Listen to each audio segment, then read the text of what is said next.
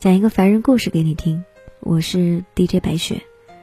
最近收到了很多听众的投稿，他们把自己的故事写成文章发给我。有一些人说：“你能不能帮我润色一下，帮我改编一下？”就好像自己变成一个小作家，把大家每一页每一页投稿来的文章都做一个精心的修饰。读了很多故事，有的时候也觉得心塞塞的，替一些听众不值，也替一些人觉得遗憾。但是其实我的能量是小小的，只是希望给你一个平台，你把你的故事讲出来，有一个发泄的渠道，你的内心会变好一点。那也感谢各位一直来支持凡人故事。接下来呢，给各位分享的这个故事，来自微小姐的投稿。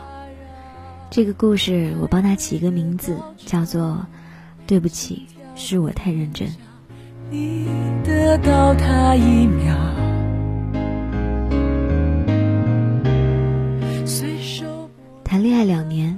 结婚三年，老公一直对我很好，家里琐碎的事情压抑着自己。有一次和朋友喝酒。喝的有点多，鼓起勇气把他叫了出来，把他强吻了。他把我推开，对我说：“这样不好，你结婚了。”我说：“结婚还能离婚？”故事就这样开始。没想到，我越来越喜欢他，习惯每天晚上找他聊微信，他也会回我。闺蜜告诉我。玩玩就可以了啊，可别认真啊！可我动了情，动了不该动的情，越来越强烈。每次和朋友一起去酒吧，我就习惯把他叫上一起。就这样，我们一起跑步，一起看电影，一起吃宵夜。就这样，他成了我的小三。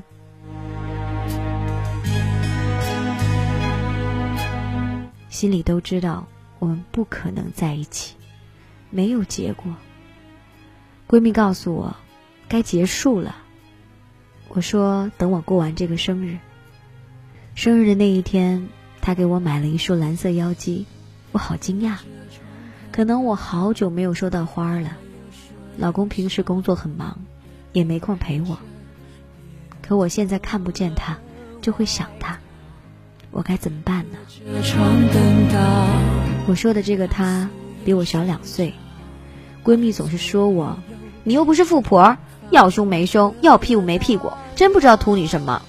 而且她也知道我有一个一岁半的女儿，而我是真的不知道该怎么办了。